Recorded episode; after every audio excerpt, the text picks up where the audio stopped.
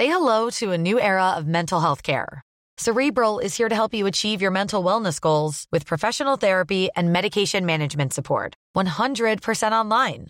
You'll experience the all new Cerebral Way, an innovative approach to mental wellness designed around you. You'll get a personalized treatment plan from a therapist, prescriber, or both in a safe and judgment free space. Your cerebral therapist or prescriber will outline a customized plan with clear milestones along the way so you can get to feeling your best. With Cerebral, you're not alone in your mental health journey. We're here to empower you to live a fulfilling life.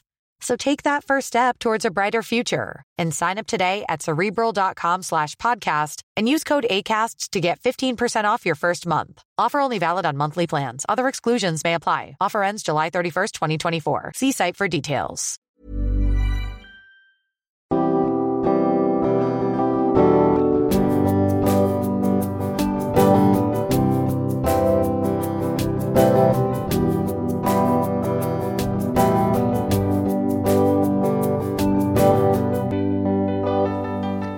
Bonjour et bienvenue dans Milkshaker, le podcast qui agite les idées reçues sur l'allaitement.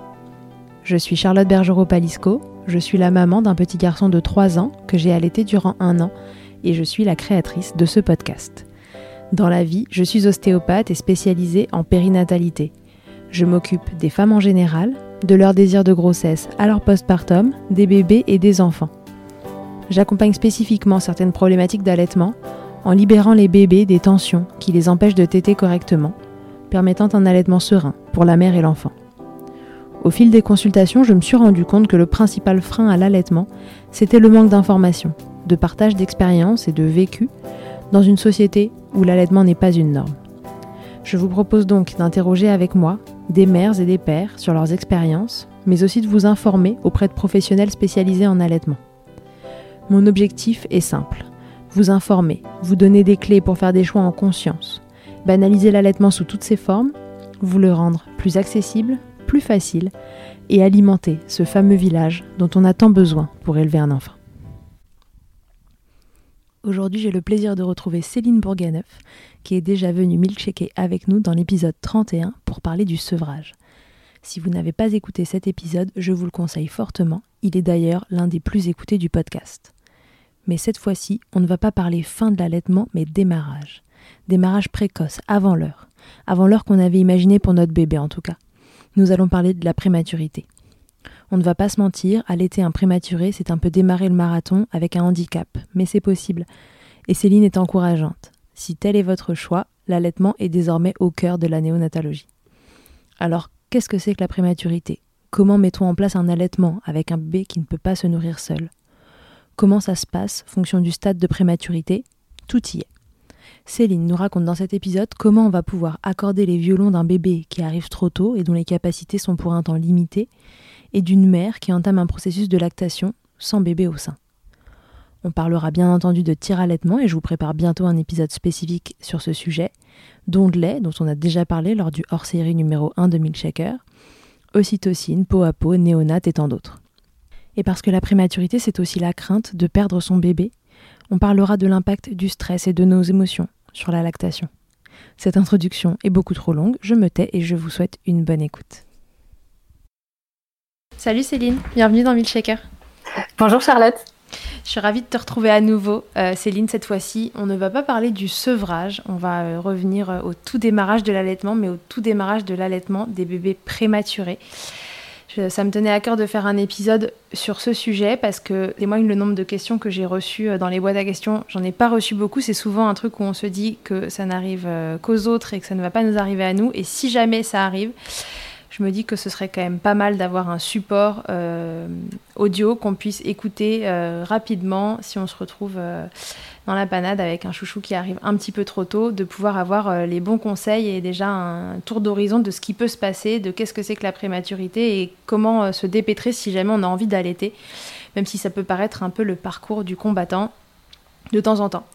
Donc, on se retrouve donc aujourd'hui pour parler prématurité et la première question que je veux te poser c'est déjà qu'est-ce que c'est que la prématurité, qu'est-ce que ça implique euh, pour les bébés? Alors, qu'est-ce que la prématurité? C'est une question très large. En tout cas, c'est un bébé qui naît euh, trop précocement. par rapport à un terme défini qui est 41 semaines, le terme en France en tout cas, euh, dit standard de naissance. À partir du moment où l'enfant naît avant 41 semaines, on considère on peut considérer une certaine prématurité. Il y a quatre grands stades de prématurité. On va commencer par les prématurés dits tardifs, c'est-à-dire les 34-37 semaines, où là on parle réellement de prématurité après 37 semaines jusqu'à 41 semaines, en France, en tout cas, c'est pas considéré comme de la prématurité. On dit que les enfants sont nés un petit peu trop tôt, mais c'est pas de la vraie prématurité avec ce que ça peut engendrer en termes d'immaturité. Donc 34, 36 pour les prématurés tardifs. Les prématurés modérés, qui sont de 32 à 33 plus 6, c'est-à-dire jusqu'à presque 34 et les grandes euh, prématurités entre 28 et 31 semaines plus 6, donc quasiment 32, et les prématurés dits extrêmes, qui sont entre 22 semaines d'aménorrhée et 27 plus 6. Dans ces quatre catégories-là, on va différencier deux grandes catégories, c'est-à-dire que les prématurés extrêmes et les grands prématurés vont faire partie d'une catégorie, et les modérés tardifs une deuxième catégorie. C'est-à-dire que à partir de 32 semaines, on peut commencer à considérer que l'enfant a une certaine maturité, une certaine possibilité de pouvoir aller au sein et se nourrir ou en tout cas avoir des prémices de, nutrition. Avant 28 euh, semaines, c'est vraiment de la tétée contact, de la tétée d'accueil avec une grande immaturité, mais ça n'empêche pas qu'on puisse malgré tout mettre l'enfant, euh, comme le dit Suzanne Colson, à la bonne adresse, sur le sein maternel, pour le laisser commencer à découvrir, lécher un petit peu le mamelon et goûter quelques gouttes de colostrum ou de lait maternel, qui en général dans les équipes euh, se fait, où on demande aux mamans de tirer leur lait un peu avant pour éviter que l'enfant soit noyé dans les gouttes de lait, dans les gouttes d'or, et qu'il y ait quelques petites suctions euh, potentiellement. Et le grand risque dans ces cas-là de, l'immaturité, c'est la fausse route. C'est que l'enfant euh, inhale d'un point de vue pulmonaire du lait maternel au lieu de passer par la voie digestive. Ok, donc 32, c'est vraiment 32 semaines d'aménorrhée, c'est vraiment un cap. Donc quand on dit semaines d'aménorrhée, donc c'est les SA que vous voyez partout euh, sur, sur, vos stades. Rappelons que c'est la date de la date à partir de laquelle vous avez vos dernières règles et non pas la date de début de grossesse. Donc on rajoute deux semaines. Alors, euh, qu'est-ce que c'est la, prise en charge d'un bébé à ces différents euh, stades en termes de nourriture? Donc tu disais à 32, c'est un cap. Avant ça, c'est ils sont sondés? Oui. Alors, ils sont tous sondés avant 32. 32, euh, ça se discute, mais en général, il y a quand même une, euh, une, sonde qui est là. Je voulais juste rajouter quand même les, particularités euh, des bébés prématurés, c'est leur instabilité qu'on appelle végétative, mmh. c'est-à-dire au niveau cardio-respiratoire, au niveau digestif et au niveau thermique c'est en ça qu'on va euh, parler de possibilité ou pas d'aller au sein et pas forcément en fonction de stade. Il y a des enfants pour lesquels il n'y a pas de stabilité cardio-respiratoire, même sur un enfant de 37 ou 38 semaines, parce qu'il y a une souffrance fétale à la naissance qu'on appelle anoxo-ischémie aujourd'hui, ou un problème digestif, pense à un laparoschisis par exemple, euh, qui doit être opéré en urgence. On va pas avoir Qu'est-ce que c'est? Le laparoschisie, c'est quand on a une partie euh, de l'intestin, par exemple, ou des, organes digestifs qui sont à l'extérieur du ventre et qu'on va devoir euh, réintégrer progressivement. Donc là, on a une alimentation qui est beaucoup plus complexe, qui est beaucoup plus protocolaire. Et là, on va pas prendre euh, le terme de prématurité dans ces, dans ces cas-là. Mais on peut se retrouver avec des bébés et prématurés et avec des pathologies ou des bébés qui sont quasiment à 37 et plus et qui ont malgré tout une instabilité cardio-respiratoire. Donc ça va dépendre, au-delà du terme de la prématurité, c'est de leur stabilité, j'ai envie de dire, euh, et de leur maturité sur le plan cardio-respiratoire, digestif et thermique, se réchauffer. Ok, oui, donc on prend en compte le stade auquel ils arrivent euh, en termes de nombre de semaines de terme, mais on prend en compte évidemment euh, leur état. Ils sont pas tous pareils, et puis il y en a qui vont, j'imagine, pas trop mal à un terme, et puis qui peuvent un peu dégringoler en termes d'état de santé une ou deux semaines après, et donc on s'adapte vraiment à la façon dont ce bébé euh, se comporte. Exactement, exactement. On va prendre aussi en charge ce qu'on appelle la tonicité, qui est au départ faible et instable. Plus on va rentrer dans une grande prématurité, jusqu'à la prématurité extrême, on se retrouve avec un, un tonus qui est très très faible, très peu de muscles. Euh, et, très peu de réserve. Et donc là, c'est pour ça qu'on va avoir beaucoup plus de difficultés à avoir un, maintien d'un bébé euh, au sein. Il y a euh, tout ce qui est ce côté endurance, donc énergie, des bébés qui sont très vite fatigables, et il y a cet éveil qui est entre guillemets instable, furtif, irrégulier, pour lequel ça va demander à s'adapter, et on ne pourra pas entre guillemets protocoliser des temps euh, d'allaitement, toutes les 3 heures, toutes les 4 heures, comme on peut faire avec un biberon, parce qu'on va surtout être dans l'observation de l'éveil du bébé. Alors pas besoin qu'il soit éveillé, hein. encore une fois je recite Suzanne Colson, on peut mettre des bébés en phase de sommeil, mais il faut accepter aussi que ce soit des temps courts, furtifs et très irréguliers. Ça peut pas être 14h30 tous les jours, par exemple. Et ça va dépendre complètement du, cirque, du cycle circadien du bébé. Ok. Les immaturités, elles sont aussi physiques, physiologiques, métaboliques et neurologiques. Et ça, c'est quelque chose qu'il faut aussi prendre en, compte. On peut avoir un bébé, par exemple, né à 34 semaines, mais qui est hypotrophe. Hypotrophe, c'est-à-dire qu'il a un poids inférieur au standard, j'ai envie de dire. Si on prend un bébé de 32 semaines, il devrait être à peu près à 1,5 kg, et on peut avoir des 32 semaines, donc prématurés, plus hypotrophes, qui vont naître à 1 kg, 1 kg 2. Donc on a encore plus une immaturité d'un point de vue physique, par exemple. Donc une endurance moindre, une stabilité végétative en lien avec son 32 semaines, mais euh, un bébé peu endurant et, euh, parfois instable. Ok, très bien. Euh, donc du coup, si on va donc en dessous de, cette barre des, 32 semaines et d'un état de, de, bébé classique, mais qui est en général sondé, on le disait, à quoi ça ressemble l'alimentation de ce bébé et si on souhaite l'allaiter, comment ça se passe? Alors, il y a plusieurs possibilités. Ça dépend un petit peu des protocoles hospitaliers, mais il y a soit ce qu'on appelle l'alimentation continue ou discontinue sur sonde gastrique. C'est-à-dire que plus ils vont être petits et plus on va reproduire la continuité du cordon ombilical et partir sur ce qu'on appelle une alimentation continue. C'est-à-dire qu'on va faire un goutte à goutte. On va y avoir une seringue, sur un pouce seringue qui va euh, défiler sur 24 heures avec une continuité euh, nutritionnelle. Et une fois qu'on a gagné un peu sur une maturité digestive, que l'enfant digère, le transit se met en place, on n'a pas de régurgitation, on va passer sur une alimentation dit discontinue. On va faire des pauses digestives et on va lui mettre en place ce qu'on appelle des bolus. Euh, ça, c'est vraiment un jargon très très néonatologiste. Mais des bolus, c'est-à-dire qu'on va lui mettre 2, 1, 3 millilitres de lait directement et on va voir sa capacité digestive à ingérer des grandes quantités pour, pour eux hein, à cet âge-là et savoir s'ils sont en capacité de le digérer. S'ils sont capacité en capacité de gérer un bolus, ça veut dire qu'on va pouvoir augmenter les doses petit à petit pour pouvoir laisser ensuite des temps de pause euh, digestive et créer chez l'enfant des états d'éveil et de besoin de, vouloir aller euh, à une succion nutritive. D'accord, ok, parce que c'est ça, c'est le fait d'avoir des pauses en fait qui va leur donner le, l'envie entre guillemets de, passer sur une succion nutritive, enfin d'aller vers le, besoin de se nourrir et donc cette succion. L'envie, voilà, et un éveil, un éveil à, à la succion. Une fois qu'on est passé sur du discontinu, l'allaitement va se poursuivre toujours en parallèle. C'est-à-dire qu'on peut avoir un bébé qui peut être en nutrition continue et pour autant avoir des mises au sein complètement dites à la demande en fonction de la présence parentale et de garder un bébé euh, contre la, joue de sa maman en peau à peau ou simplement en contact euh, proximal pour pouvoir lui proposer le sein à volonté en plus de la nutrition contrôlée médicale, j'ai envie de dire. Hmm. c'est la joue du bébé contre le sein de sa maman, c'est ça? C'est ça. tu mettais le bébé contre la joue le bébé contre la joue de la mère aussi, mais... ça peut marcher. T'as raison.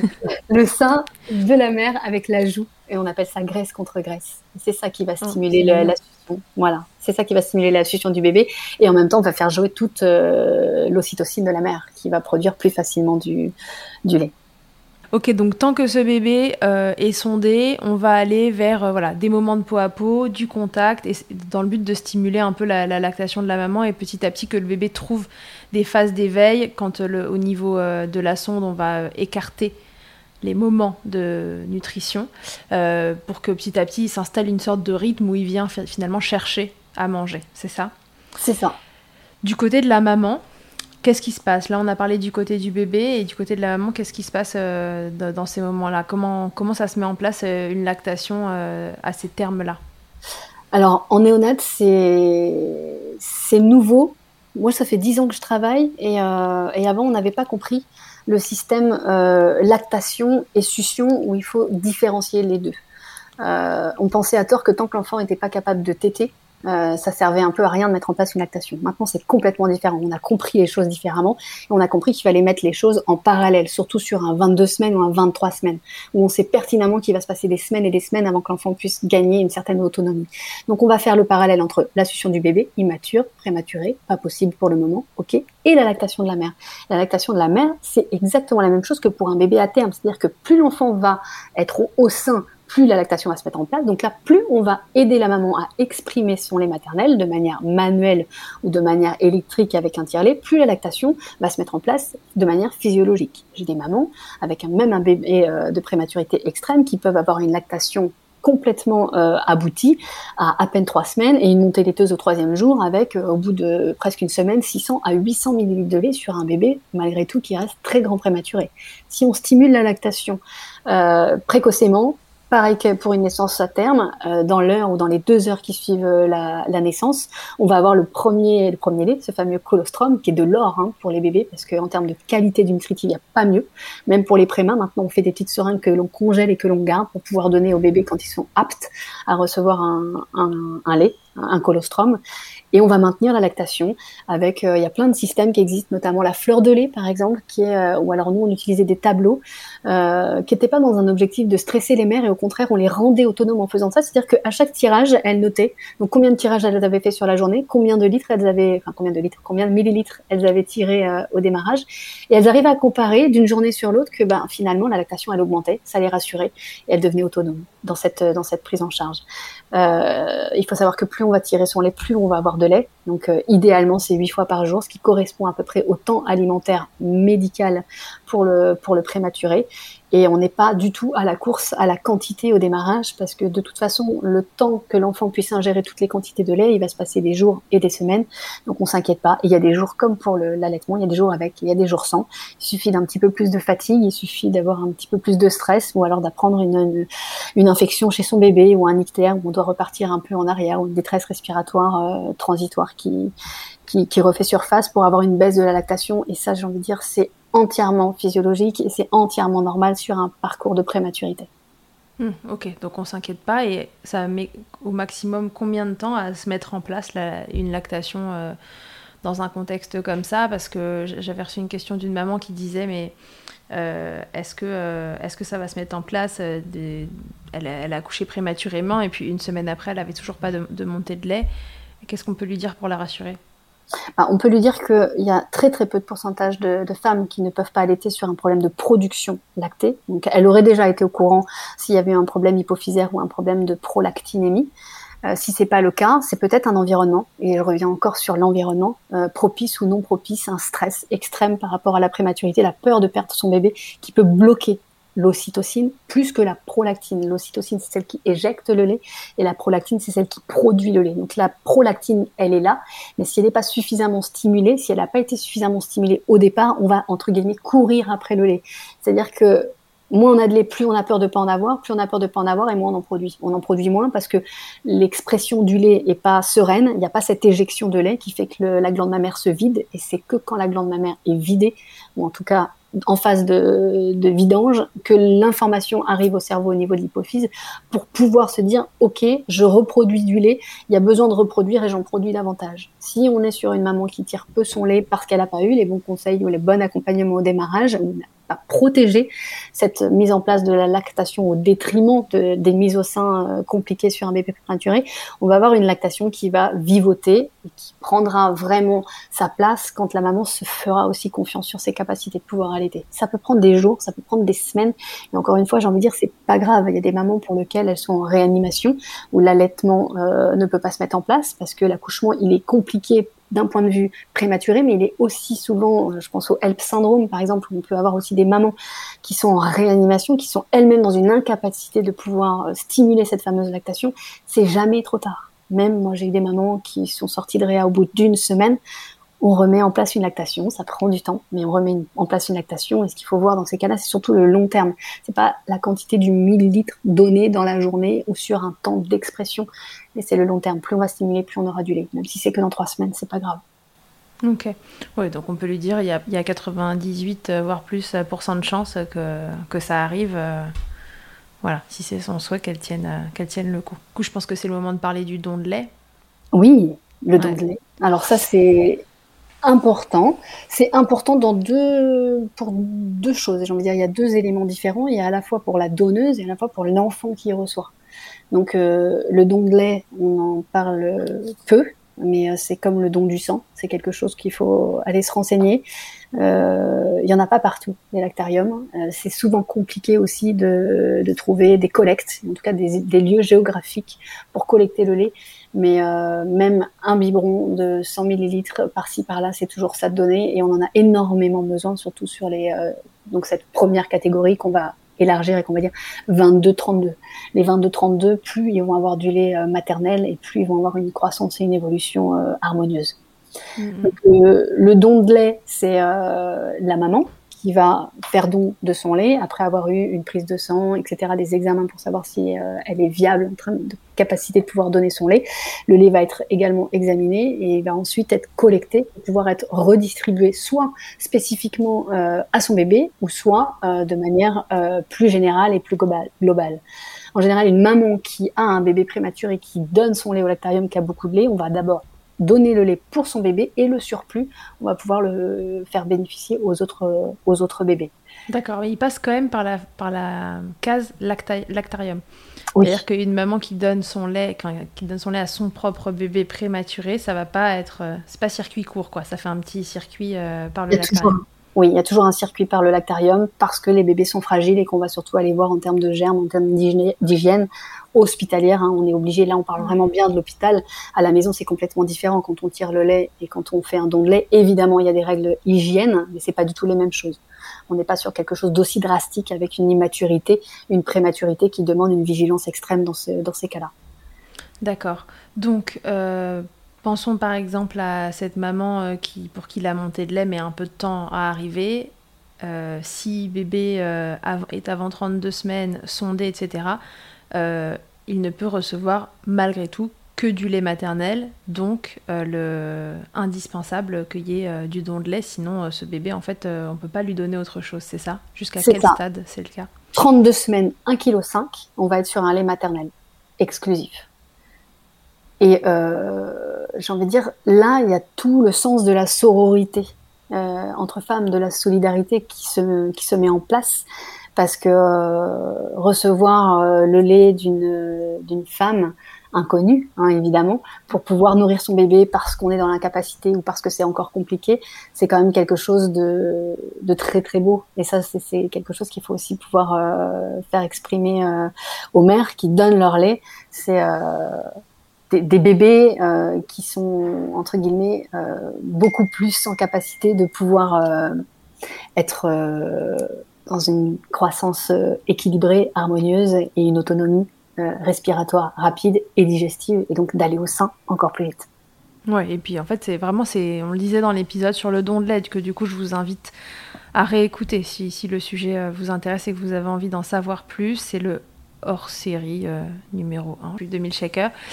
Et voilà, on explique tout dedans. J'étais allée voir la, la directrice du lactarium de Necker à Paris, euh, qui m'avait euh, voilà, raconté euh, comment ça fonctionne, toute la logistique autour de, ce don de lait, qui peut le faire, comment. Et bah, c'est comme le, don de sang, en fait, ça, sauve des vies, vraiment. C'est pas, c'est pas un petit truc, un petit artifice en plus autour de l'allaitement. C'est vraiment quelque chose dont, les bébés prématurés ont profondément besoin.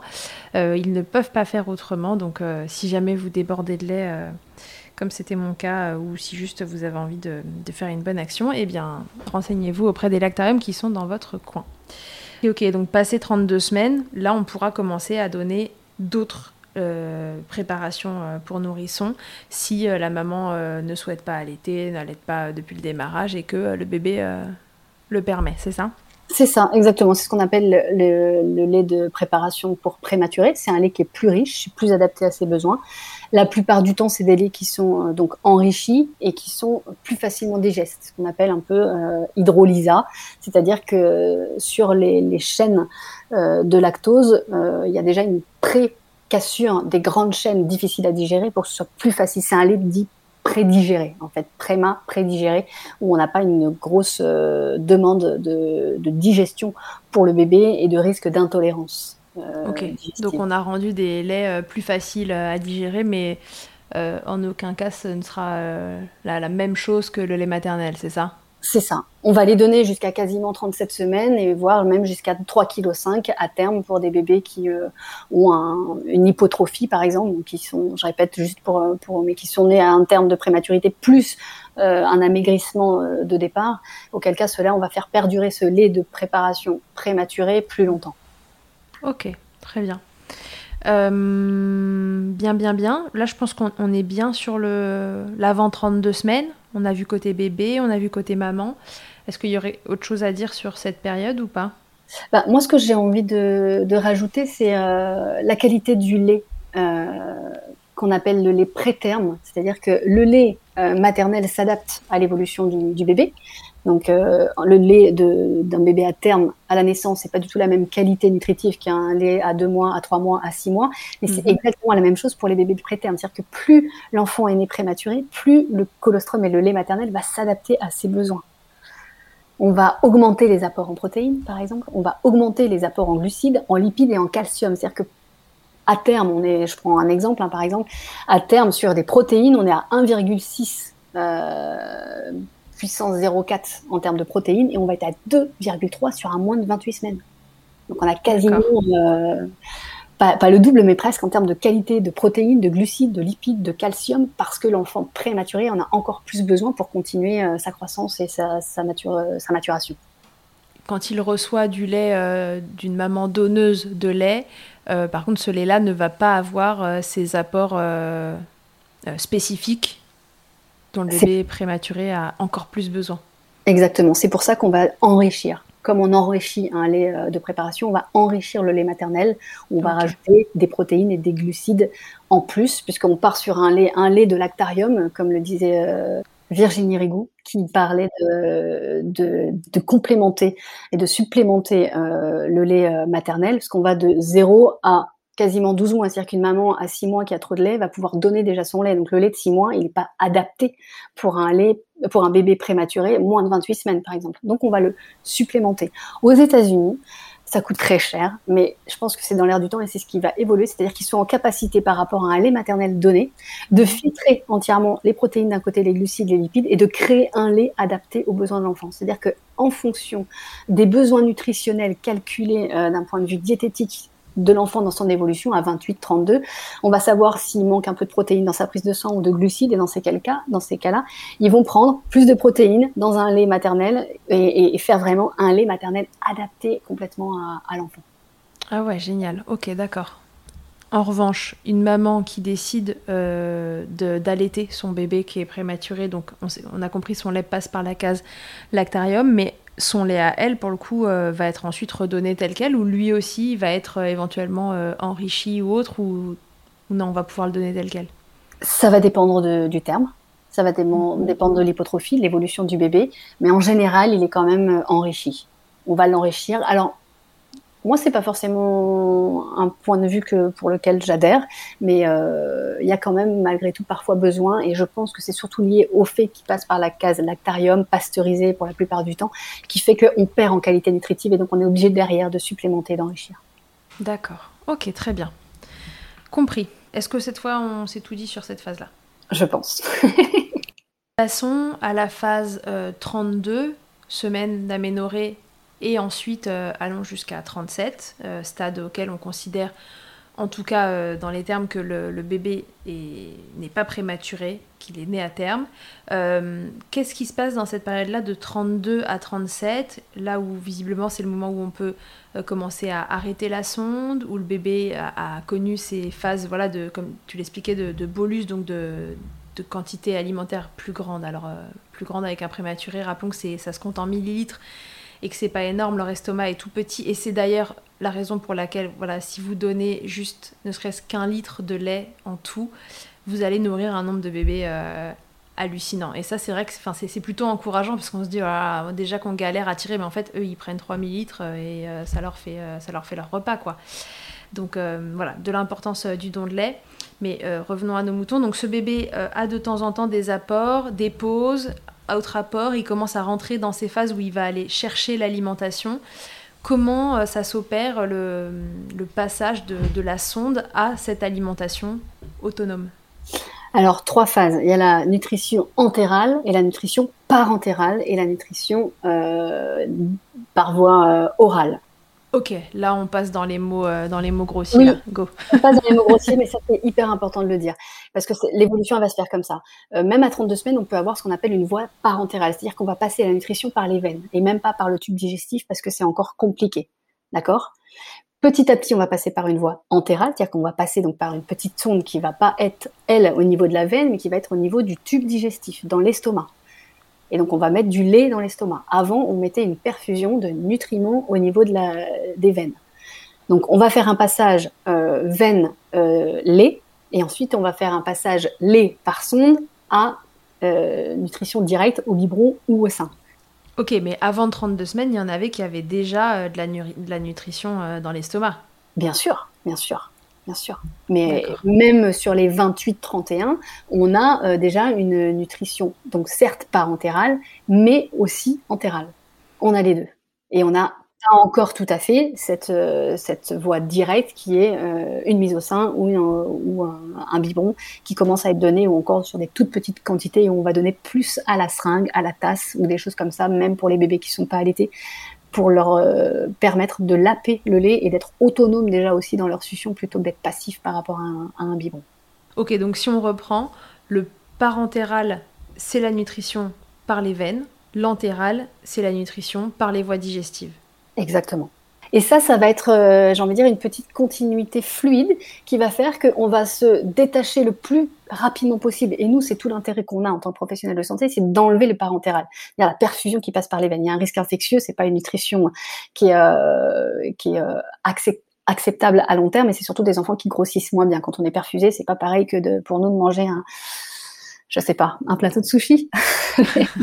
On va go pour le plateau de sushi. Allez, go pour le plateau de sushi. J'ai beaucoup de plateaux de sushi qui arrivent après la naissance. C'est pour ça que je dis ça, parce que les mamans ont été ouais, dans, le, poisson cru et c'est pour ça que je, fais ce petit écho-là. Mais euh, on va très rapidement rendre l'enfant euh, autonome sur la voie digestive pour pouvoir quitter cette parentérale. Mais ça va se faire petit à petit. Et on peut avoir ces trois modes d'alimentation, parentérale, digestive et des mises au sein, tétée d'accueil et quelques suctions euh, nutritives. On a le droit de cumuler les trois dans le même timing évidemment. Donc, parentéral, on va essayer de l'enlever le plus rapidement possible pour passer juste sur la voie entérale et euh, nutritionnelle. Comment ça va se passer? Ça va être au fur et à mesure des apports nutritifs euh, lors des suctions et lors des tétés du bébé qu'on va pouvoir se rendre compte à quel moment il est euh, autonome et il va pouvoir être autonome pour pouvoir se libérer de cette fameuse sonde gastrique. Euh, ce qui est sûr, c'est qu'un bébé qui va être euh, en contact proximal, moi j'ai travaillé euh, deux ans en HAD néonatal, il n'y en a que deux en France, c'est des hospitalisations à domicile.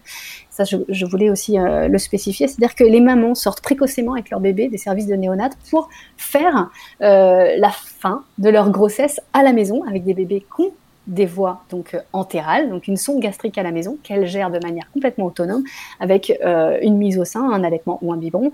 Mais là, on va parler plus de l'allaitement euh, complètement à la demande. C'est-à-dire que c'est la maman qui régule entièrement les besoins de son enfant en fonction de la tétée. Alors soit avec ce qu'on appelle les tétées pesées avant-après, où on va peser le bébé avant et on va le peser après et on va savoir s'il a pris 10, 15, 20, 30 grammes de, de lait, auquel cas la mère va compléter derrière avec cette fameuse sonde gastrique.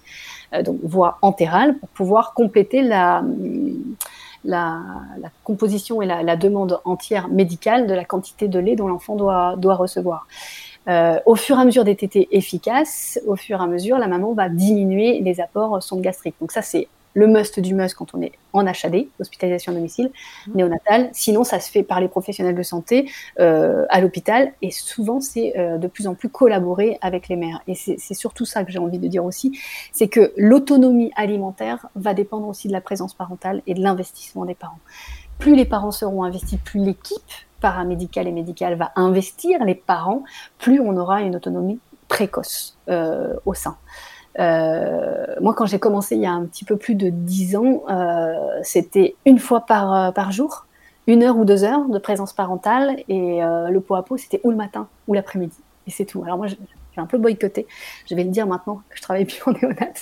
Mais on devait cocher si l'enfant avait été en peau à peau une fois parce qu'on on, pensait à l'époque que c'était fatigant pour les bébés, tout comme on pensait que l'allaitement était plus fatigant que, que, le biberon. Donc on cochait sur notre petite case euh, en peau à peau ce matin. Donc c'est-à-dire que l'équipe d'après-midi ou l'équipe de nuit n'avait plus à remettre et ne devait pas remettre à l'enfant en peau à peau. Donc moi j'ai souvent jamais mis la, case pour que l'enfant puisse bénéficier au minimum deux fois euh, de, temps de présence. Donc ça, ça a beaucoup changé maintenant.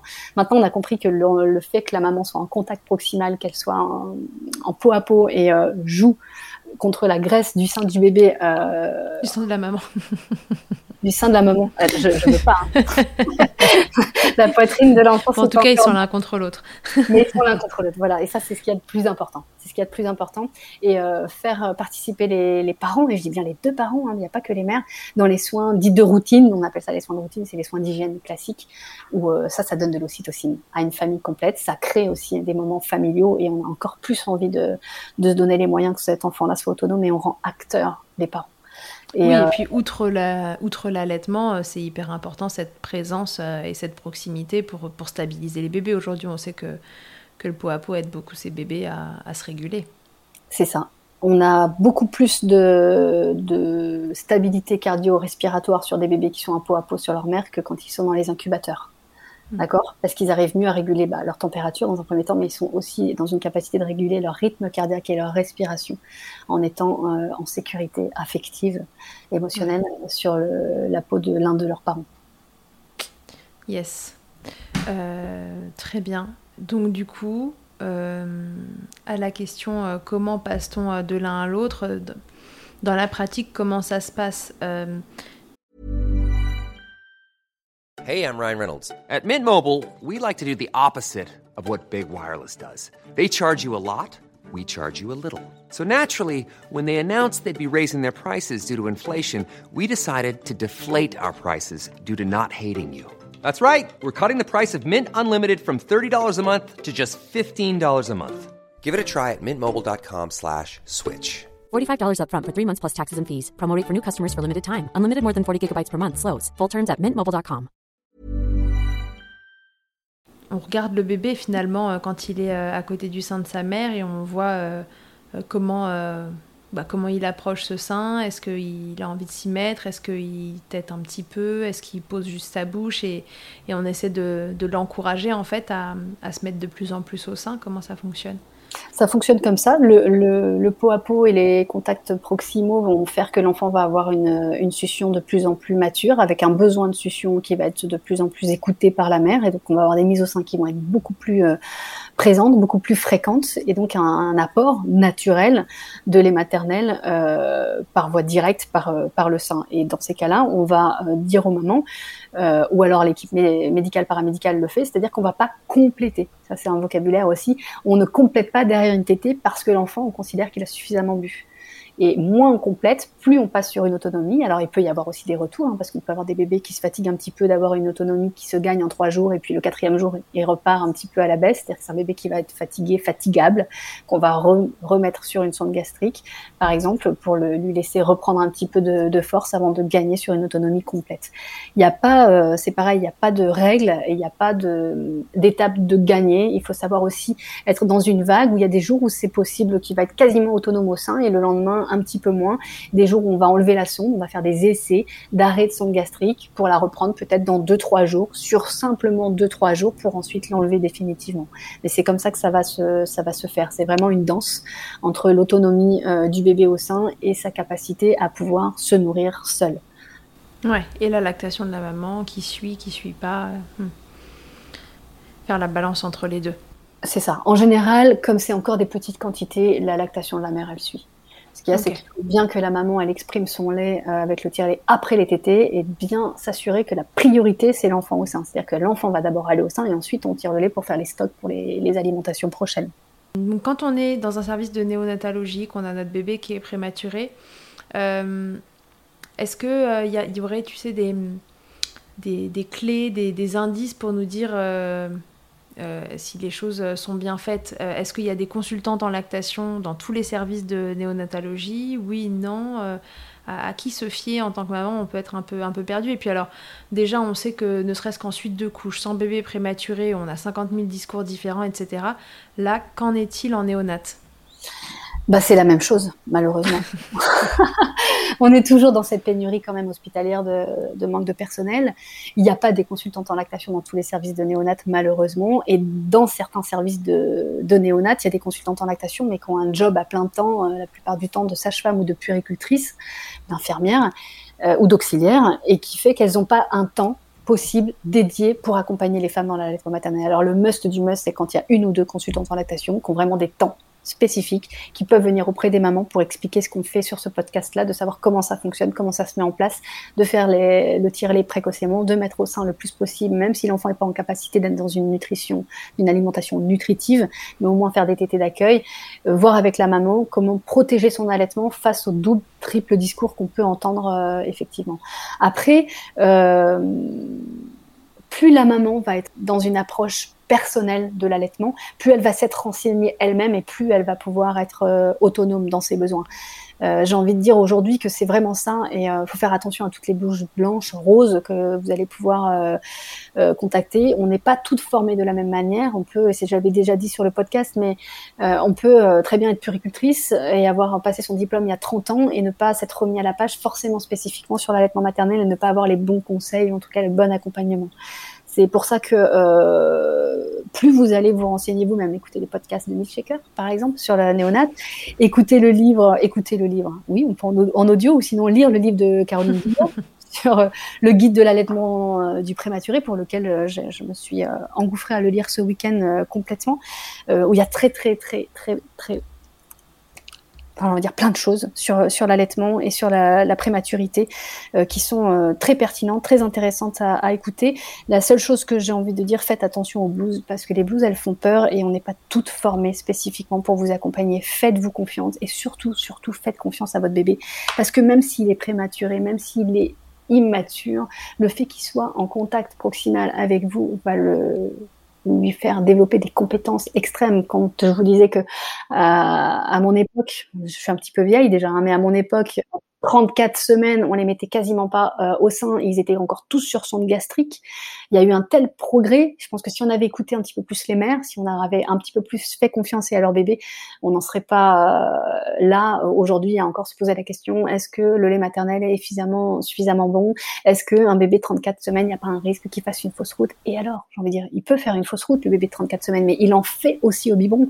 Moi, j'ai donné combien de biberons en néonat où les enfants font des fausses routes. Donc il y aura des fausses routes au sein, comme il y aura des fausses routes euh, au biberon, mais ce que je sais, c'est qu'il y a moins de risques avec une fausse route, avec un lait maternel, avec un bébé au sein, qu'un lait de préparation au biberon, puisque c'est pas du tout les mêmes euh, les mêmes façons de, de régurgiter. C'est plus acide et un lait maternel, euh, c'est encore une fois de plus quelque chose qui est antiseptique et qui va pas abîmer les bronches en soi, mais qui va plutôt tapisser la paroi pulmonaire. Et en soi, c'est pas très très grave. C'est comme un lavage de nez, j'ai envie de dire, avec du lait maternel. Oui, c'est impressionnant sur le moment. C'est très impressionnant sur le moment. C'est typique du prématuré. Il y aura des fausses routes. Euh, là où c'est important euh, d'avoir un professionnel à côté, ou en tout cas de prévenir qu'il y a une mise au sein qui, se met pour que l'équipe puisse euh, intervenir aux besoins en urgence. Mais il n'y a pas plus de risques. Je dirais, il y a moins de risques à mettre un bébé au sein. Euh, et ça lui demande moins de, de compétences euh, à boire directement au sein de sa mère qu'un biberon. Le biberon, c'est un apprentissage, tandis que le sein, c'est instinctif. Donc le bébé va réguler plus facilement sa succion, déglutition, respiration avec une, euh, une prise au sein qu'une prise au biberon. Donc c'est encore ça, c'est encore les professionnels de santé qui ont mal interprété au démarrage euh, le, la fatigue du bébé au sein. Le sein fatigue le bébé, absolument pas plus, voire moins mm. surtout qu'un qu biberon. Mm, ok. Euh, sur, sur, une succion euh, correcte, bien sûr. Sur une succion correcte ou sur une succion pas correcte? Parce que j'ai envie de dire, quand on parle de prématurité, la succion correcte, dans ces cas-là, on est obligé d'attendre jusqu'à 41 semaines. Or, le bébé, oui. 37 semaines, il n'aura pas une succion correcte suffisamment efficace, ben, on va pallier, on va s'adapter. Ça sera des tétées plus courtes, plus fréquentes, euh, avec, euh, avec un bébé qui va se fatiguer, qui va s'endormir très vite au sein. Mais c'est pas grave. C'est-à-dire que la tétée, elle va durer 3-4 minutes, et puis une demi-heure après, comme le lait se digère en 30 à 40 minutes, ben, peut-être que dans 30-40 minutes, il re-réclamera de tétée 3-4 minutes. Et c'est en ça qu'on va s'adapter. Et c'est en ça aujourd'hui que la néonate doit faire des progrès, c'est-à-dire d'être vraiment dans une demande et de rendre les parents autonomes parce qu'on ne peut pas toutes les 40 minutes être auprès d'un bébé et d'une mère parce qu'il y en a 10, parce qu'il y a une naissance, parce qu'il y a une urgence, ouais. réa. On peut pas être là permanent, en permanence avec les, avec les mères, mais plus on les rend autonomes, les mamans, plus on leur autorise la possibilité de les mettre au sein quand elles le ressentent et plus on va gagner en, en maturité euh, de la succion, déglutition, respiration. J'avais reposé euh, la question euh, à, une maman que j'avais que j'ai interrogée dans Milkshaker, euh, qui s'appelle Amélie et qui a eu une petite chouchoute prématurée. Et donc elle, elle a vécu ça au plus près puisque puisque la petite est née en extrême prématurité. Et je lui disais qu'est-ce qui qui t'a semblé le plus important pour toi dans, cette période. En, en, néonate, etc. Et elle m'a dit que, que, le plus dur, c'était de se fixer un planning régulier pour tirer son lait et de et de pas déprimer au démarrage quand justement quand il y en avait peu. Donc ça revient à, ce qu'on disait tout à l'heure. Euh, et qu'après ça demandait euh, énormément de patience pour mettre euh, pour mettre le bébé au sein. Donc je me suis dit que c'était cool de, de revoir ce, retour d'expérience si jamais vous n'avez pas écouté l'épisode du témoignage d'Amélie. Et ça revient à ce que tu disais tout à l'heure à savoir que que tout ça n'est pas une évolution linéaire et que il y, a des moments up, il y a des moments down, et que ça fait partie du, jeu de la néonate, si on peut appeler ça un jeu, parce que c'est pas un jeu du tout, mais euh, ça fait partie du rythme normal d'un bébé qui est prématuré et d'une maman d'un bébé prématuré, c'est qu'il y a des jours avec et des jours sans, et donc euh, euh, ne pas se décourager et ne pas se dire qu'on régresse et que du coup ça va pas. Les régressions sont aussi normales en quelque sorte. C'est très joliment dit. C'est vraiment, c'est vraiment ça. Il y, a, des retours en arrière. Il y a même des fois, il y a des très très belles évolutions sur quelques semaines. Où même l'équipe, hein, on est on est très très content de, de, ce qui se passe et de comment ça évolue. Et puis il suffit qu'il y ait une infection qui arrive, il suffit qu'il y ait une régression quelque chose, et on est, euh, j'ai envie de dire, directement impacté. Et l'allaitement maternel, la lactation, elle est impactée directement comme on sait que c'est l'ocytocine, l'hormone du bonheur, euh, qui, joue un rôle euh, extrême dans la dans l'allaitement, il est évident que quand il y a une mauvaise nouvelle, euh, la lactation tout de suite elle elle s'en va. Et euh, là où je rejoins ce ce, témoignage, c'est la notion de patience, parce que quoi qu'il en soit, grand prématuré, prématurité extrême ou même une prématurité tardive, malgré tout, ça demandera du temps. Ça demandera du temps parce que cette immaturité-là fait qu'on n'est pas sur un bébé nouveau-né qui vient d'arriver, qui est tout beau, tout rose, et puis qui va se mettre à téter, qui va grossir et qu'on va rentrer à la maison, et puis il y a tout ce traumatisme de l'hospitalisation et toute cette culpabilité maternelle, paternelle aussi, sur cette naissance prématurée qui, qui prend du temps euh, aussi souvent pour, euh, pour pouvoir euh, créer un lien d'attachement euh, sécure certes, mais sans culpabilité. Et, ça, c'est, vraiment important de, de se faire accompagner. Il y a aussi beaucoup de, là par contre quasiment, hein, dans toutes les néonates, une psychologue ouais. qui est là et qui est aussi importante pour la lactation, mais aussi pour l'accompagnement des, bébés préma c'est pas, je vais le dire, je vais le dire parce que parce que ça fait partie de la néonate, puisque j'ai travaillé en niveau 3 et qu'il y a aussi des décès euh, dans la dans la prématurité. Mais euh, en général, et des retours que j'en ai aussi, c'est des expériences d'allaitement des mamans euh, qui restent un beau souvenir malgré une fin fatale parfois. Et il y en a beaucoup qui continuent à tirer leur lait pour les autres bébés malgré la perte douloureuse de, de, leur enfant à, à elles. Et c'est leur manière, souvent c'est ce qu'elles disent, c'est leur manière à elles de pouvoir euh, donner ce qu'elles peuvent donner aux autres bébés. Ouais, c'est hyper beau parce que c'est vrai que ouais, on, on s'imagine un peu comme le fait que avoir un bébé prématuré, ça n'arrivera qu'aux autres. Euh, voilà, malheureusement, de temps en temps, l'issue est, mauvaise et, euh, et, même si elle est, l'issue est bonne, c'est vrai que fonction des stades de prématurité, on peut, on peut frôler la, mort euh, au quotidien et c'est c'est ce qui ressortait beaucoup d'ailleurs du témoignage d'Amélie, c'était que c'est voilà, c'est on a son bébé entre la vie et la mort à côté, il faut garder un cap. Euh, et parfois, l'allaitement, bah, dans son cas, elle, euh, et pour d'autres, c'est certainement très différent, mais en tout cas, a été un, but euh, en soi. quoi. C'était c'était une raison d'avancer, euh, de, tirer son lait comme, comme un job à, temps plein, parce que parce que c'était ça qu'elle pouvait faire pour son bébé. C'est ça, et puis ce que j'ai envie de dire aussi, c'est euh, ne pas culpabiliser parce que c'est pas parce qu'on a un bébé prématuré. Là, il y a des discours aussi. Euh, alors autant avant l'allaitement, c'était pas au cœur de la néonatologie, autant aujourd'hui, c'est tellement au cœur de la néonatologie que euh, on peut être amené aussi à culpabiliser les mères de dire mais vous avez un bébé prématuré, donc vous devez allaiter. Oui, tout à fait. J'allais y venir. Qu'est-ce qu'on fait de, de ça? Parce que déjà que c'est difficile de de passer outre ce sentiment de culpabilité quand on a un bébé qui est prématuré, alors qu'on n'y peut rien et que malheureusement de temps en temps ça arrive, mais alors il euh, y, a des mamans pour lesquelles vraiment profondément ce n'est pas un choix l'allaitement, et c'est vrai que dans un, dans un parcours comme ça, bah, je sais pas, je, me mets à leur place et je me dis euh, que est-ce qu'on se sent pas finalement obligé euh, d'allaiter? Comment ça se passe pour ces mamans? J'aimerais surtout que ça soit jamais une obligation c'est, c'est pour moi, ça fait partie des violences un peu obstétricales, gynécologiques dans ces cas-là.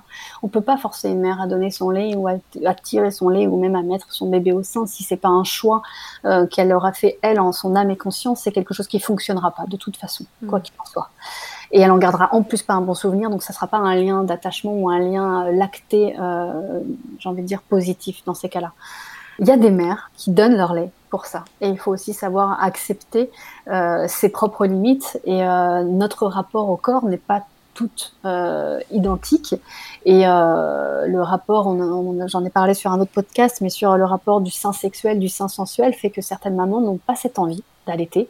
Et je pense que c'est, et il faut que ça reste euh, respectable quoi qu'il en soit. Et il euh, n'y a pas de, mauvaise mère s'il n'y euh, a pas d'allaitement, même pour un bébé préma, même pour un prématurissime. Par contre, ce qui me semble indispensable, indispensable pour nous les professionnels de santé et donc pour les mamans, c'est qu'elles aient des, des, choix éclairés, qu'elles aient des conseils, qu'elles puissent entendre, comme euh, aujourd'hui, et je te remercie vraiment Charlotte de faire des, des podcasts d'une telle qualité en termes de, en termes de choix de, de titres, c'est que les mères, elles puissent choisir et qu'elles puissent comprendre et qu'elles se disent je ne veux pas euh, tirer mon lait tout le temps, c'est trop contraignant, c'est quelque chose qui me plaît pas, mais qu'elles aient les informations.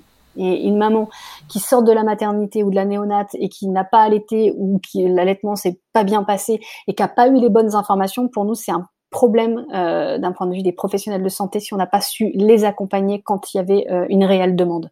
Et, euh, et ça, c'est important. C'est important euh, aujourd'hui qu'on se forme. Nous, les professionnels de santé, il y a trop peu de professionnels de santé qui sont suffisamment formés sur l'allaitement maternel.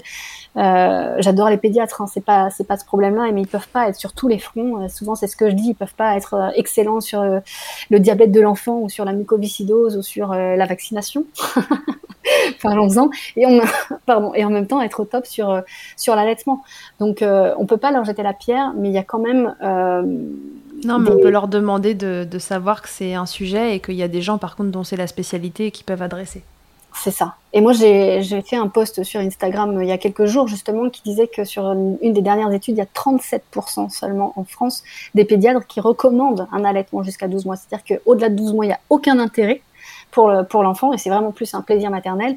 Et souvent, trop souvent, les mamans, quand elles viennent dans mon, dans mon cabinet, c'est parce que euh, un professionnel de santé a dit que bah, c'est pas grave, on arrête l'allaitement et on passe sur un lait de préparation, sur une quelconque difficulté qui peut se, réguler très facilement. Et ça, ça par contre pour moi c'est c'est dommage, c'est vraiment dommage. Et, c'est ce que tu disais, c'est euh, euh, se former ou travailler en réseau avec les gens spécialisés. J'avais dit ça aussi sur un mhm. podcast. On va voir un ORL euh, ou on va voir une gynéco euh, et on va pas toujours voir que un, un, généraliste. Il y a des spécialités, il y a des spécialistes. Les consultantes en lactation, les ceux qui sont diplômés aussi en lactation humaine sont des personnes ressources vraiment, vraiment dans tout type de domaine en ce qui concerne l'allaitement maternel.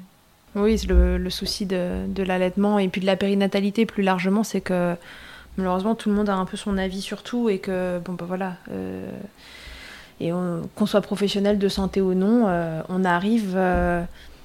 Euh, on, quand, quand, on pratique notre métier, on, on, est pro de santé, mais on est aussi des êtres humains qui arrivent avec nos bagages et puis ce qu'on a appris euh, consciemment, inconsciemment, ce qu'on nous a transmis. Et donc, si ça, on ne va pas le, le, confronter à d'autres idées, bah, en fait, on ne sait pas. Et comme je dis toujours, le problème, c'est pas celui qui sait pas, c'est celui qui croit savoir. Et euh, bon, voilà. Donc, du coup, euh, comme vous pourriez. On dit souvent qu'avant une opération, c'est bien de demander toujours un contre-avis. Et ben voilà, pour votre allaitement, demandez aussi un contre-avis à quelqu'un qui, qui, est spécialisé dans le domaine ça, ça mange pas de pain et, euh, ça permet d'avoir, en tout cas si c'est un projet qui est important pour vous, ça vous permet d'avoir euh, un deuxième écho.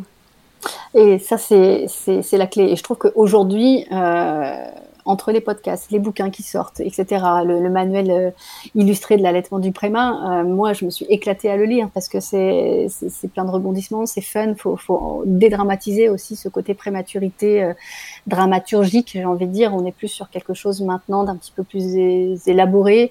on commence à vraiment mettre la, la, lactation et l'allaitement maternel au cœur de, la néonate, les parents au cœur de la néonate, et c'est vraiment une très très très belle avancée.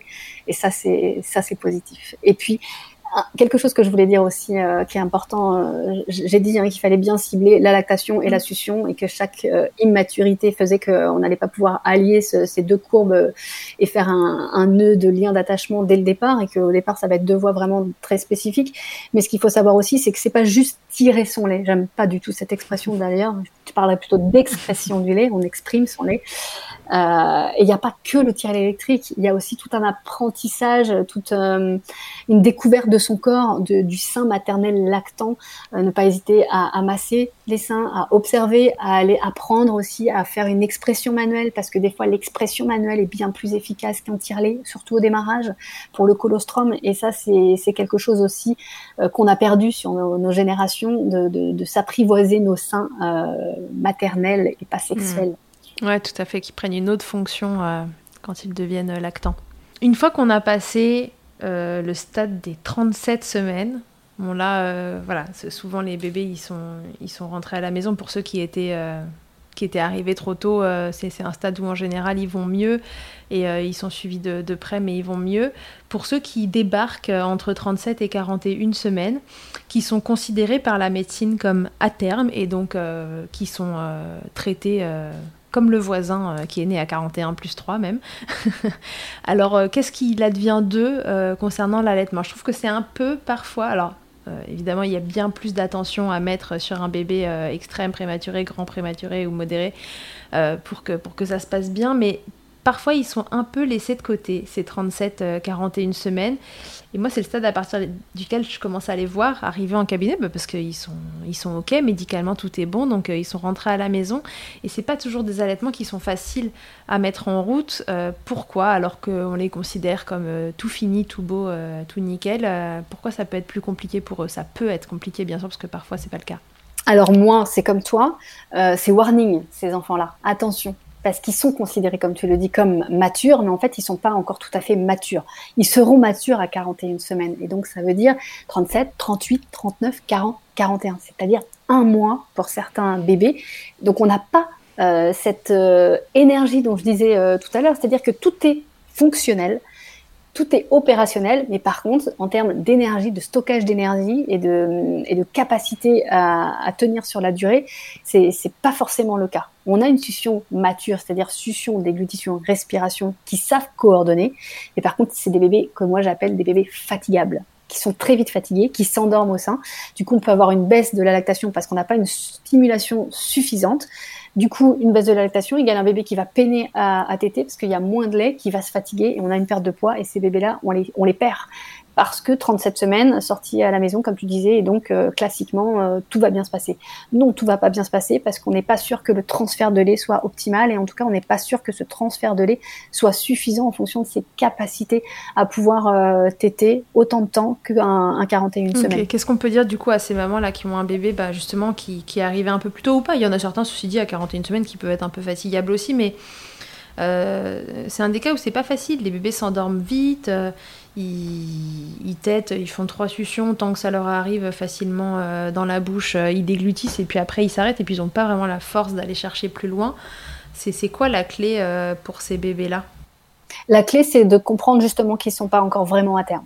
Et donc pour ça, ça veut dire que c'est des bébés qui vont avoir besoin d'avoir des tétés beaucoup plus fréquentes, plus raccourcies, et c'est surtout une surveillance euh, de leur part sur euh, les selles et les urines. Par exemple, on n'en parle pas suffisamment. On parle toujours d'aller faire un poids à la PMI, le poids chez le pédiatre, le poids avec la sage-femme.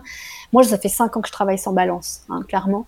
Euh, moi, je me fie que aux entrées-sorties, c'est-à-dire qu'est-ce que l'enfant reçoit, combien de fois il va au sein, combien de temps il reste au sein et qu'est-ce qu'il en ressort. Beaucoup de pipi, beaucoup de caca, comment sont les selles et c'est comme ça que les mamans vont pouvoir aussi savoir si leur enfant est suffisamment nourri et encore une fois la palpation de leur sein. Les mamans souvent elles me disent ah oui c'est vrai que par rapport à la semaine dernière mes seins sont beaucoup moins tendus. Donc si les seins sont beaucoup moins tendus, c'est-à-dire qu'on a moins de lait et quand on a moins de lait, Ça ne veut pas dire qu'on a une physiologie qui fait qu'on n'a plus de lait, c'est simplement qu'il y a une stimulation qui n'est pas suffisamment efficace et donc il va falloir être vigilant. Donc on peut rebooster une lactation par exemple pour que, comme tu le disais très bien, euh, que ce soit plus facile avec un sein un peu plus plein, il va y avoir moins d'efforts du bébé 37, 38, 39, donc ça va être plus facile pour lui de prendre du lait sans avoir trop d'efforts à faire. Donc on va plutôt être sur une, hyper ou un début d'hyperlactation pour favoriser euh, le, transfert de lait pour le bébé et rester vigilant par rapport à son à ses, à ses selles, ses urines et, euh, et son temps de de, mise au sein. Ce que je, voulais euh, rajouter aussi, c'est qu'on peut faire de l'expression manuelle pendant la tétée pour que l'enfant puisse avoir une aide de sa maman pour un transfert plus efficace. C'est-à-dire que au lieu de faire, on va dire, entre 5 et 7 suctions pour une déglutition, on peut, en faisant un genre d'expression manuelle pendant que le bébé tète, en 3 suctions, avoir une déglutition, ce qui fait qu'on a plus de lait plus rapidement pour lui. Ouais, donc en fait, c'est la compression euh, mammaire, on appelle ça aussi pour, que, pour finalement... Euh, l'aider euh, à ce que le lait sorte euh, plus facilement euh, tout seul. Quoi. Parce que finalement, plus bébé va se nourrir, plus il va avoir des apports en énergie, plus il aura de force pour téter et plus il tétera facilement tout seul. Parce qu'en fait, c'est soit le cercle vertueux, soit le cercle un peu vicieux qui s'installe, c'est ça? Exactement. Ok, très bien. autre chose à dire sur ces bébés entre 37 et 41 semaines? J'ai envie de dire non, parce que c'est pareil, encore une fois, il faut leur faire confiance. faut leur faire confiance mais il faut, en tant que maman, papa, il faut, il faut rester un petit peu vigilant et ne pas oublier que c'est pas des 41 semaines. Et souvent, je leur dis, il aurait dû naître quand? Et elles me disent, ah bah oui, il aurait dû naître le mois prochain. Et donc là, elles prennent la mesure du temps qu'il aurait dû encore avoir et qu'il n'aurait pas eu à utiliser toute cette énergie et ces efforts pour téter parce qu'il aurait dû encore être dans le ventre de leur, de leur mère et être au chaud sans, sans avoir besoin de, de faire tout ça. Euh, je pense qu'on s'est tout dit, en tout cas de ce qu'on voulait se dire. Si ça fait naître euh, des questions supplémentaires, évidemment, euh, n'hésitez pas à, revenir vers nous et on complétera. Qu'est-ce qu'on pourrait dire pour résumer tout ça, pour résumer cet épisode sur la prématurité Peut-être aussi sur l'aspect soutien, parce qu'on sait l'importance du soutien de, mère à mère, de, professionnel à mère, enfin voilà, et de l'entourage dans un allaitement classique. Mais alors, de surcroît, dans l'allaitement d'un bébé prématuré, en plus, on euh, pas nécessairement à la maison. Enfin, voilà, il y a, d'autres composantes euh, qui se rajoutent. Qu'est-ce qui serait euh, un bon conseil qu'on pourrait donner alors, à une maman qui est dans cette situation et un, papa qui est dans une situation, et puis à, un entourage qui écouterait ça et, et qui aurait une copine dans, dans cette situation? Qu'est-ce qu'on peut leur donner comme conseil pour que ça se passe le plus sereinement possible? Moi, je dirais de manière générale favoriser l'environnement propice à l'ocytocine. Je pense que c'est ça. Une maman qui va bien, c'est une maman qui fait du lait et c'est un bébé qui grandit bien. Ok, donc on essaie de les décharger euh, au maximum de, de la logistique si on est l'entourage et euh, si on est la maman, bah, on essaie d'aller chercher cet environnement-là. C'est ça, et on essaie de se créer au sein de la néonate, autour de la couveuse, euh, à investir le lieu, à mettre des photos, à mettre des petits mots, des petits, et j'ai des mamans qui mettaient euh, une petite fleur, qui amenaient une petite fleur, ou euh, qui avait des petits bodys de, de, de sortie euh, de naissance qui, qui étaient là. En tout cas, investir le lieu pour s'y sentir bien, pour pas que ça soit trop médicalisé et que ce soit un endroit où il y a la petite tablette de chocolat dans le, dans, dans le petit tiroir et qu'il y ait euh, potentiellement des mamans qui font aussi des, petits carnets intimes qui expliquent un petit peu ce qui se passe chaque jour euh, pour rester en lien avec leur bébé. Et tout cet environnement-là, euh, d'un point de vue matériel, d'un point de vue humain, comme tu disais, les papas, les familles, faire les lessives, faire un petit coup de ménage pendant que maman passe toute la journée ou l'après-midi avec son bébé et qu'elle n'ait pas cette charge mentale qui va fragiliser l'allaitement et la, psychologie euh, bienveillante et ocytosique de la mère, j'ai envie de dire. Donc euh, on entoure les gens et si on est soi-même dans cette situation, on, va chercher le, réconfort, le soutien euh, et, la bienveillance autour de soi. Ok, bon bah écoute, je pense qu'on est pas mal. Merci beaucoup. Céline, d'être revenue sur tes années en néonat et, tes connaissances pour, pour Milkshaker. Ça donne un épisode euh, bourré d'infos, je l'espère, et j'espère que ça aidera euh, des mamans. Alors euh, voilà, si vous l'écoutez et que vous êtes dans cette situation, on vous envoie plein de, plein de courage et plein de bonnes ondes pour que, pour que ça se passe au mieux. Et entourez-vous à fond. Et puis si jamais vous écoutez ça juste pour être informé au cas où que vous êtes prévoyante, alors on vous souhaite de ne pas connaître la prématurité. Mais bon, un bébé arrivé à 38 semaines, c'est vite arrivé. Et voilà, vous aurez quand même eu des infos intéressantes ici pour, euh, pour mettre en place votre allaitement sereinement. Merci beaucoup Céline. À la prochaine. Merci beaucoup. Merci Et à tous et à toutes. À, très bientôt dans Milkshaker. Que ce soit votre première écoute ou que Milkshaker vous accompagne régulièrement, merci beaucoup d'avoir écouté cet épisode. Si vous aimez le podcast et que vous souhaitez le soutenir, c'est très simple. Notez-le, abonnez-vous, mettez un commentaire avec 5 étoiles de préférence en fonction de votre plateforme d'écoute et surtout partagez-le sur les réseaux sociaux at Milkshaker Podcast pour le faire connaître. Pour suivre l'actualité du podcast, ça se passe sur le compte Instagram du même nom ou sur mon site internet charlotte-bergerot.fr où vous trouverez tous les épisodes. Vous pourrez désormais y faire un don si vous souhaitez soutenir Milkshaker. On se quitte encore et toujours avec Emma, mais on change de titre cette fois. Emma nous propose désormais son titre Blinded qu'elle a écrit et composé en collaboration avec Nemen. Je vous dis à très vite pour un nouvel épisode. D'ici là, n'oubliez pas, prenez soin de vous, milkshakez autant que vous le voudrez et bousculons ensemble les idées reçues sur l'allaitement maternel.